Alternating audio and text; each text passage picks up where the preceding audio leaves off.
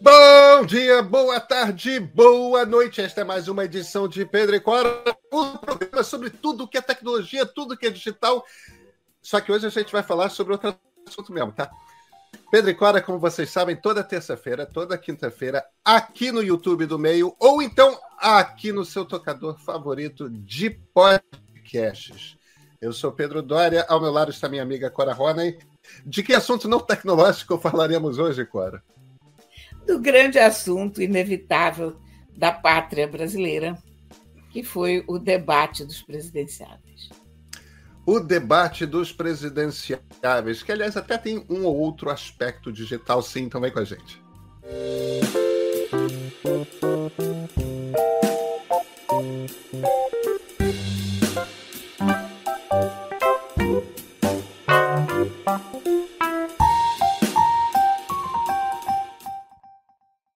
Clara Rona, e como é que foi seu domingo de debate? Assistiu o debate? Pedrinho, eu assisti o debate. Tudo que eu queria na vida era assistir House of the Dragon, que é a continuação do Game of Thrones. E eu fiquei totalmente dividida e bifurcada, porque é claro que a gente pode sempre assistir um episódio de, de série depois, né? Mas ah. tem esse, essa adrenalina da gente ver no momento em que ele está sendo lançado. Porém, considerando que eu moro no Brasil e considerando que as nossas perspectivas são tão. Ah, como é que eu posso dizer desanimadoras quanto as do, do que se apresenta no, no House of the Dragon, eu acabei assistindo o debate, sim. É, e, e, tem mais, né, Cora? Eu acho que esse debate, possivelmente, pelo menos até o primeiro turno, eu desconfio, principalmente depois do, do, fiasco que foi a atuação de Jair Bolsonaro ontem, eu desconfio que vai ser a última oportunidade que a gente vai ter de ver um confronto entre os dois primeiros colocados. É, é então, eu acho que era necessário assistir mesmo o, o debate. A convencionou-se já, e, e, e, olha, eu tô, eu tô bastante seguro com isso, né? Mas todas as análises que saíram, inclusive análises internas do PT, tá? Não, não que analistas tenham escrito, mas eu, eu conversei com uma pessoa do, do PT e, e colegas conversaram com pessoas da estrutura do PT, todo mundo meio que está concordando que Simone Tebet é a grande vencedora do debate e que Jair Foi. Bolsonaro é o grande derrotado. E todo mundo estranhando muito a ausência do Lula brilhante, né? Que é um cara que tem uma habilidade de comunicação ímpar, tem um carisma incomparável com qualquer outro político. Tanto esse carisma quanto essa habilidade de comunicação estavam estavam ausentes do debate completamente ontem. Completamente né? ausentes. É, eu, ao, é. ao, longo do, ao longo do debate, eu fui fazendo umas observações no Facebook e foi muito engraçado observar a reação do, dos meus seguidores. Eu, como você sabe, eu detesto essa palavra. O, é engraçado porque a minha TL é muito peculiar. A minha TL é uma TL bem Zona Sul, bem classe média, um recorte muito claro. Zona Sul do Rio de Janeiro. É, 70% mulheres, é um pessoal de alto nível de instrução, uh, um pessoal muito sofisticado intelectualmente, uh, politicamente também, uh, atento a tudo, mas é um eleitorado exatamente de centro. Quer dizer, não há gente muito extremista, nem para um lado nem para o outro. Até porque os extremistas tendem a se comportar muito mal, e essa altura bloqueia todo mundo. Quer dizer, então, o, o que você tem ali é um pessoal com uma cabeça bastante parecida. E se você me perguntar o que, que eu aposto em relação à minha TL, eu te diria que o grosso da minha TL vai votar no Lula contrariado. Não é aquele pessoal que vai votar no Lula felizinho e, e contente e tal. São pessoas que gostariam de poder votar no Ciro ou na Tebet tranquilamente, sem o risco de, de com isso apoiar uma vitória do Bolsonaro. Mas então, de um modo geral, as conclusões eram óbvias. Quer dizer, eu falava alguma coisa, por exemplo, falei que o Lula estava indo mal. E, sei lá, em 100 comentários concordando com isso, e você tinha talvez meia dúzia de pessoas que eram torcida do Lula. Não, ele foi brilhante, ele está sendo brilhante. Isso é estratégia. Isso é cautela. Mas aí você vai na página da pessoa, aquela pessoa que está vestida de vermelho, com boné, né? E dizendo: olha, a minha decisão, a piada nesse debate foi é uma decisão muito difícil. A pessoa toda vestida de vermelho e com bonezinho e tal. E a Clarice Falcão fez um, uma foto assim. Ah, eu ainda não, não me decidi pro, esperando o debate para tomar minha decisão, qualquer coisa assim. ela está toda de vermelho, com batom vermelho e tal. E o pessoal meio que replicou isso em diversos níveis. Então, você, se você tirasse os, as torcidas, você tinha um recorte claro de como, como o debate estava indo para o pessoal que ainda não se decidiu ou para o pessoal que não está contente com, com a possibilidade de votar nem Lula nem Bolsonaro. E então houve isso, quer dizer, o grosso das pessoas achando que o Lula estava muito esquisito, que o Lula Lula não tinha ido. Quer dizer, que ali havia uma pessoa cansada, ultrapassada, sem, sem carisma, porque não é o caso dele de jeito nenhum, nós sabemos disso. É, eu, eu fiquei muito espantado porque a, o, o, primeiro embate, logo a primeira pergunta, Lula e Bolsonaro. É, e o Bolsonaro ia fazer a pergunta, era evidente que a pergunta ia ser sobre corrupção, porque esse Sim, é o mote não... do Bolsonaro contra, é. contra o Lula. E nós todos sabemos, porque já aconteceu no Jornal Nacional, que o Lula tem uma resposta para isso de campanha. E a resposta é: olha, governos têm corrupção, no meu governo investigava-se. O que é verdade. É, pois é. o que é verdade. Tinha, tinha o Ministério Público funcional, o Ministério Público não era amigo do rei, tinha comando na Polícia Federal, a Polícia Federal não estava a serviço do rei. Então, o mensalão foi investigado, é, é, foi julgado no Supremo, depois o Petrolão foi investigado, foi julgado da primeira instância para cima, aí descobriu-se que tinha ficou claro com, com, com, com o hacker lá. De, é, de, de, de, de, onde é mesmo? De qual cidade? Araraquara? Araraquara, o Araraquara. É, é, o Arara, Arara Hacker. É, o, o, o hacker de Araraquara conseguiu lá o, o, as conversas do Delanhol, ficou óbvio que o Moro combinava o jogo com o Delanhol, aquelas coisas todas. Mas ele tinha uma resposta. Ele não deu a resposta. Não. Bolsonaro provoca ele com um troço para o qual ele tem resposta. É, é, claro que vai ficar, ah, você é feio, você é mal, você é isso, você é aquilo. É claro que ia virar uma coisa assim, mas é, mas é isso que é. Não, e outra, em que o, o, que tem de, de corrupção para votar no colo do Bolsonaro não é pouca é coisa. É isso, não. mas é isso. E né? a resposta perfeita para o Lula numa situação dessas é essa. O, o Bolsonaro, você não investiga. Você bloqueou não, tudo tem, investigação. E tem quatro anos que esse homem está fugindo de é perguntas claro, como o cheque claro. do Queiroz. Como é que a família compra todas essas mansões com dinheiro vivo? É claro, Cora. É temos, temos todo esse rol. É né? evidente, é evidente. E, no entanto, nada, quer dizer, isso é uma coisa inacreditável, inesperada, sabe-se lá o que aconteceu. Agora, o, o Bolsonaro, é, é, bom todo mundo saber, esse é o programa de terça-feira, mas nós estamos gravando na segunda-feira, no final do dia, né? É, então, por isso que às vezes a gente se refere ao dia do debate como ontem, domingo. É, exatamente. O, tem, tem uma coisa que que me espanta é o, o Bolsonaro, isso eu estava comentando na CBN, eu comentei tanto, também no ponto de partida.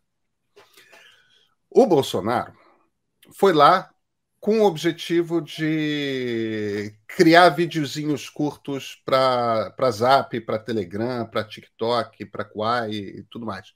Esses vídeos que ficam. Então ele ficava ali, de vez em quando dava aquela coisa mais estriônica, né? Ex-presidiário, tudo mais, Bolsonaro sendo Bolsonaro. E por quê? Porque o debate, mesmo que tenha tido uma boa audiência, para um debate teve uma boa audiência, atingiu um milhão de domicílios em média. É... Cora, um milhão de domicílios, para você ter uma ideia, é 13,3 pontos de audiência no Ibope. Tanto Lula quanto Bolsonaro no Jornal Nacional, cada um passou de 30 pontos Oi. de audiência. Então a gente está falando de, de uma quantidade abissalmente menor de, de audiência que teve. Mas o que é importante são esses videozinhos curtos tudo mais. Aquele momento do ataque do Bolsonaro à, à nossa amiga Vera Magalhães, e, e, eu não falo porque é nossa amiga, porque a, a Vera é, é, é, mais do que criada, ela, ela tira de letra essa coisa, ela sabe exatamente com quem ela está lidando e, e, e não chegou agora na profissão. O problema não é corporativismo, ah, um ataque a uma jornalista. O, o, problema não é o problema não é nem a misoginia da qual aquele comentário do Bolsonaro estava carregado. O problema é que o público que o Bolsonaro precisa conquistar para ele ter uma chance de vencer as é eleições. É mulher. E aí o cara apronta, é um cara que vai preparado para fazer vídeo de um minuto inventou para ele mesmo um vídeo de um minuto contra si mesmo. É, é um é o momento mais importante do debate. É, é um troço não, não foi, inacreditável. Não, olha, não foi só contra a Vera. É porque a pergunta da Depois Vera... Depois foi ali... contra a Simone também. Exatamente. É. Ou seja, era misoginia mesmo, né? O problema era a mulher. Mas Bolsonaro com é... mulher, ele não consegue lidar, né? Olha, é... eu gostei. Eu acho que a Soraya... Meu Deus, como é mesmo o sobrenome dela? Já, já vou. Já é um vou, já vou complicado, mas a Soraya, eu acho que justificou, eu acho que tanto ela quanto o Luiz Felipe Dávila estavam sobrando nesse debate. Eu Soraya acho, Tronic. Tronic. Eu acho que eles eram um desperdício do tempo do eleitor, porque você, num período tão curto, você não bota os seis mais, que não resume. Porque, sabe, enfim, não vou entrar por aí. Mas a Soraya justificou a presença dela, falando isso mesmo que todo mundo pensou, que ah, ele é um tigrão com mulher, mas é a tchutchuca do Centrão. É, é tchutchuca com os homens e. É, tchutchuca com o Centrão, mas é um tigrão com as mulheres. Eu tinha acabado de escrever isso, por acaso, no, no Facebook, porque eu fiquei totalmente indignada. Agora, é sempre com mulher. É sempre com mulher. Ele odeia a mulher. Ele, olha, o Bolsonaro é um estudo para um psicanalista, para um psiquiatra, para o Bolsonaro é, não, ele, ele, ele, ele, ele, tem uma coisa. Eu, eu hesito em, em mergulhar muito a fundo nisso, Cora, mas existem existem eu, eu, eu, eu, eu espero não apanhar por causa disso, mas eu sempre tenho uma impressão que existem dois tipos de machismo.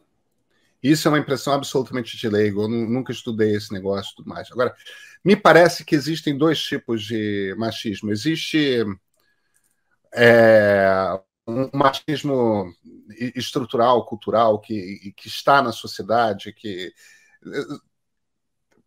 é, é o comportar-se do dia a dia rebaixando mulher tudo mais. Agora, existe uma outra coisa, que é uma versão aguda disso, que é. Tem homem que simplesmente é, não gosta de mulher, se sente ameaçado por mulher. É, é, é, é, uma coisa mais profunda, que eu costumo chamar isso não de machismo, mas de misoginia, porque o, o, o caso do Bolsonaro, ele tem problema com mulher. Ele, ele não tem. consegue lidar com mulher. Ele tem medo, ele, ele se incomoda, ele se sente invadido no espaço dele. Tem uma coisa psicanalítica ali, é Freud, Cora. É por isso que eu ali não é. É uma coisa muito esquisita, porque não é uma coisa de educação, é uma coisa de, de natureza. É, é horrível, é, horrível. É, é. E, e você Mas, percebe nitidamente que ele não se controla, ele simplesmente está com raiva da Vera. E aí, quando a Simone começa a se manifestar indignada com a coisa, ele está com raiva da Simone. Ele, ele é, é. é sabe, é, é, eu, eu sempre volto para a fábula. É o escorpião que não consegue, ele precisa do sapo para é atravessar o rio, ele está no meio do rio, é na natureza dele. Ele não resiste, ele vai morrer, mas ele pica o sapo. Porque ele não consegue não picar o sapo. O Bolsonaro é isso, o escorpião da fábula. Ele não consegue resistir à natureza dele. Sendo que ele é ao mesmo é tempo o sapo, o sapo e o escorpião. Ele consegue se sabotar a si mesmo num grau que vai além é. da simples sabotagem a si mesmo. É, é um nível de burrice emocional, cognitiva, o que você quiser, eu não sei. Eu reconheço que eu tenho um viés quando eu falo do Bolsonaro, porque eu acho ele repulsivo. Quer dizer, eu olho para ele com nojo eu tenho que me forçar a ouvir ele, porque a voz dele me é extremamente desagradável. Quer dizer, ele começa a falar, eu, eu fico enojada da cabeça aos pés. Então, eu reconheço que isso tira um pouco da minha objetividade em relação a ele. Mas, por outro lado, toda essa minha reação tem uma razão de ser. Ele é uma pessoa que provoca isso. Então, o que, que a gente vai fazer? É, é parte do pacote, é engraçado, né? O... Agora, eu vou te dizer que eu fiquei bastante desapontada. Eu, eu acho que o Ciro foi muito bem, e acho que o Ciro ia muito bem exatamente até o momento em que a, a Vera foi atacada pelo Bolsonaro, e aí o Ciro falou logo em seguida, e eu achei que o Ciro ia fazer o mínimo que eu esperava dele ali, que era defender a Vera. É, não aconteceu. Isso não aconteceu. não aconteceu. E mesmo a defesa que o Lula fez no final, porque alguém deve ter soprado para ele, tipo Lula, você não vai falar nada, tal. Então ele no fim ele diz, olha, me solidarizo com a jornalista que foi atacada e não foi capaz de dizer o nome da Vera. É, isso é uma coisa dizer, as mulheres é que defenderam ela bem. Tanto é, a Simone é. quanto a Soraya. Aliás, as duas ah. foram bastante bem, eu acho, em termos de. A Simone, sobretudo. acho que a Simone foi a vencedora do debate. É, o, o, o que é claro para mim, o que fica claro para mim, é que é, é, é, que aí eu acho que sim bate naquilo que a nossa amiga Cris Phoebe chama de machismo estrutural da sociedade. Os homens ali não perceberam, cara. Eles não perceberam a gravidade da ofensa. Eles não Será perceberam. Eles não perceberam? Não perceberam, porque o instinto deles como políticos seria se sair bem da história. Olha que absurdo isso aquilo. E todos precisaram ser avisados que eles tinham de se pronunciar a respeito. Enquanto que a, a, a Simone reage imediatamente enquanto o Bolsonaro está falando, e a Soraya Tronic, no momento em que ela tem a fala, ela já quer falar sobre a Vera, aí ela. E já falou no Chuchuca do Centrão. E, e, exatamente, quer dizer, enquanto que para as duas reagir àquele ataque foi absolutamente natural, é, e você vê, a, a Soraya Tronic, uma candidata conservadora, a Simone Tebet, uma candidata liberal, nenhuma das duas candidatas de esquerda. E, no entanto, para elas foi, porque são mulheres, porque vivem isso, porque lidam com isso, para elas foi uma coisa absolutamente. Nós, os homens presentes ali. O Ciro terminou comentando, o Lula terminou comentando, todos depois do intervalo. Luiz, é, Luiz Felipe o, Dávila. O Dávila eu nem nada, me lembro se comentou. Nada. Não comentou. Não comentou. Mas eu achei, escuta, o Dávila, eu achei a pessoa mais fraca ever. Eu não tinha muita ideia, eu confesso para você. Eu não tinha muita ideia quem era. E preferia continuar não tendo. eu podia ter a ilusão de que, ó, há esse candidato, né, que infelizmente ninguém prestou atenção. Mas não, é engraçado, né?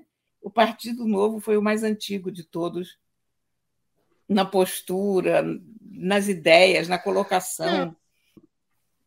É. Eles quiseram ali, alguns deles eu tenho certeza que o objetivo era esse, criar um partido liberal e eles criaram, na verdade, um, um partido conservador em que vários dos deputados é, têm uma atração inexplicável com Jair Bolsonaro.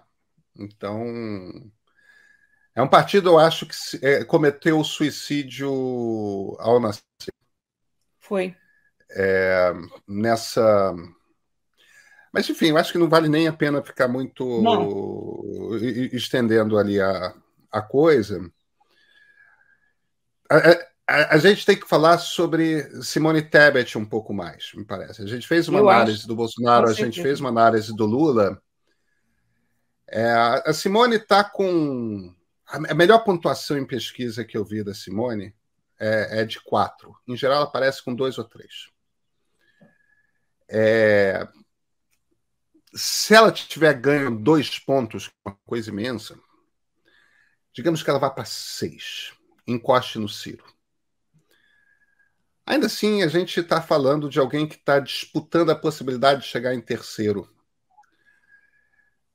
a gente não está falando de, de alguém com chances eleitorais. O que me parece que a, que a Simone está fazendo, que a Simone está construindo, é uma campanha presidência em 2026, né? Sim. Mas eu acho e... que a presença dela foi muito importante nesse debate, não só para a gente conhecer ela melhor, porque eu acho que ela foi muito melhor no debate do que na entrevista da Globo porque na entrevista da Globo ela parecia uma pessoa totalmente ensaiada e, e dentro de um script, não, não me passou nenhuma nenhuma empolgação. E eu gostei de ver ela no fogo cerrado ali, como eu tinha gostado de ver ela na CPI, aliás, que ela teve uma, é uma... participação muito boa. Agora, eu acho que foi muito foi importante ela nesse debate para mostrar para a gente a falta de qualidade dos outros. É, a eu... falta de civilidade, sabe? Eu, eu acho que tem um elogio. A gente estava falando do imenso carisma e da extraordinária capacidade de comunicação que o Lula tem. Tem uma coisa na Simone Tebet que eu, pela qual eu tenho imenso respeito, que é o seguinte: é... Ela é uma política jovem, na casa dos 50 você é um político jovem. Ela, ela é uma política jovem, ela dominou muito rápido o Senado. Ela cavou espaço no Senado muito rápido. O pai dela já era político, ah, tal, olha, tudo bem. Muita gente tem pai político, muita gente tem. A Simone já é muito maior do que o pai dela. Sim foi como político. E ela cavou o espaço dela. Na CPI da pandemia, ficou claro como que ela cavou o espaço dela. Tem, tem uma coisa ali que me, me parece que faz diferença: é, ela é boa de briga, e isso faz diferença dentro do parlamento. E não só ela é boa de briga, o que é ser boa de briga, né? Ser bom de briga. Ser bom de briga, em essência, quando a gente está falando de parlamentares, é você estar preparado uma resposta com argumento, com estrutura, com raciocínio, com fatos, para qualquer coisa que seu oponente, seu adversário entregue. Ela fala, ela fala com autoridade, essa autoridade nunca parece arrogância.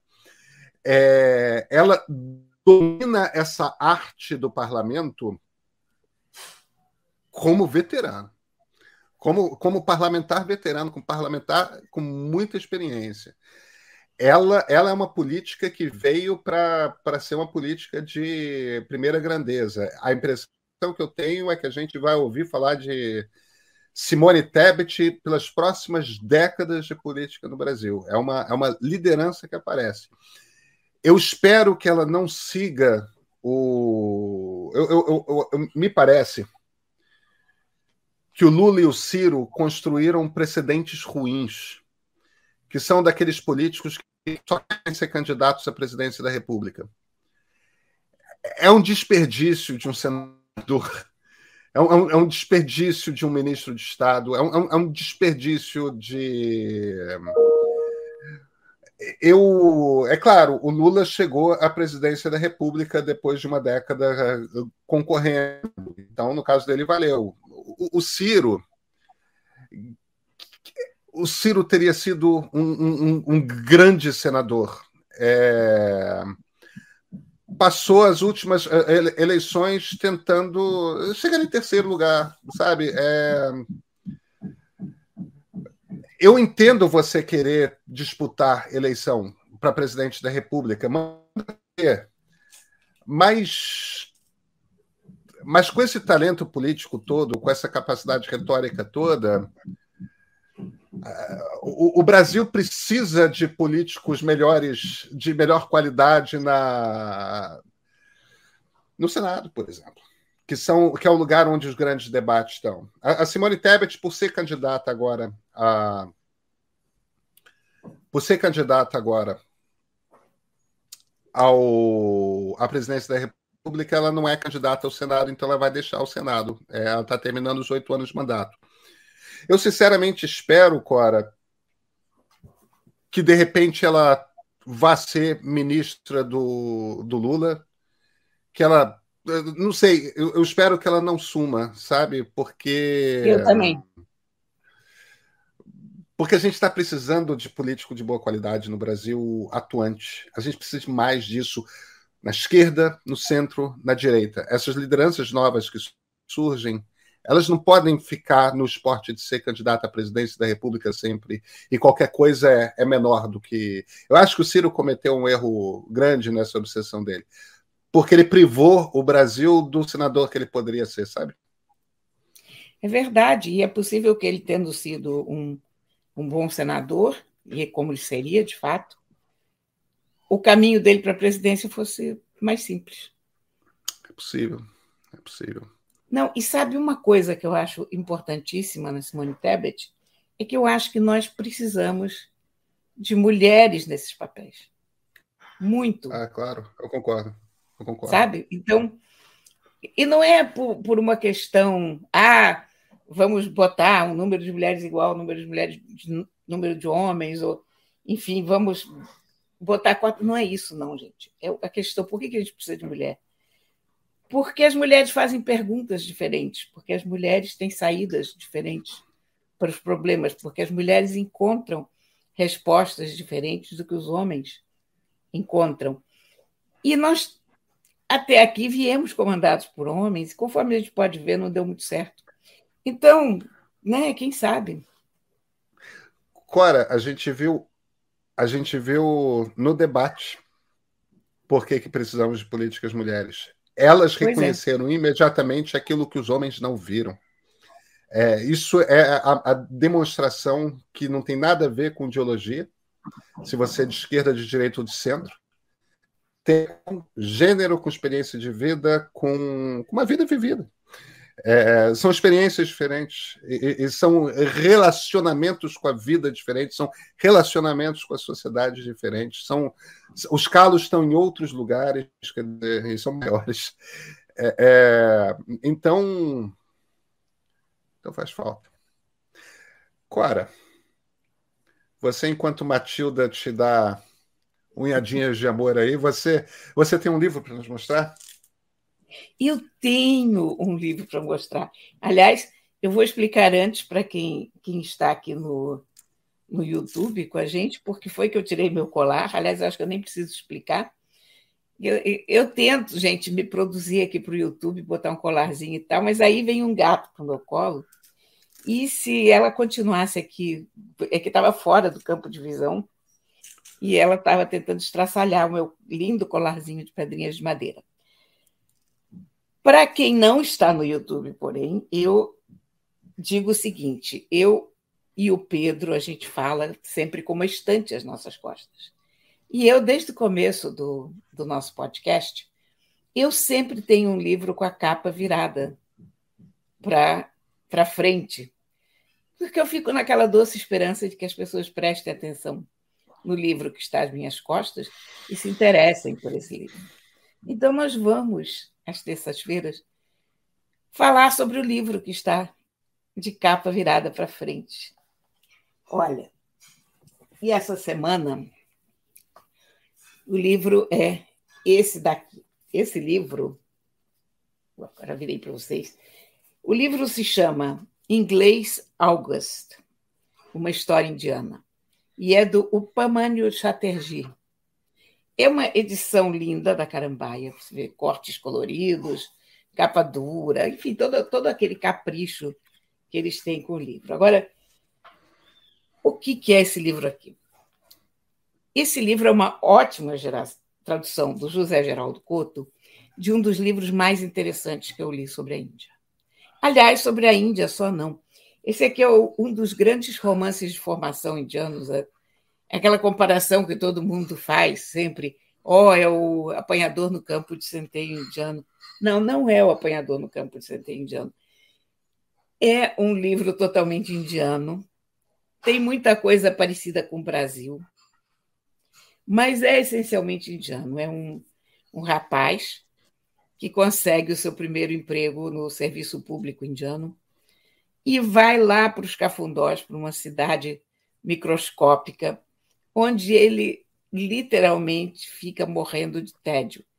Então ele fuma maconha o dia inteiro, ele se desespera, ele se masturba, enfim, mas ele não faz nada porque ele não consegue fazer nada porque ele está paralisado pelo tédio, pela incapacidade de decisão. E é muito bom, é muito, é, tem momentos engraçados, tem momentos desesperadores, mas é um livro interessantíssimo. É, eu, eu adorei esse livro, gostei muito, muito, muito. Eu li esse livro há 10 anos, em inglês, e é e eu agora peguei e reli a tradução do Zé Geraldo Couto, e a tradução é ótima.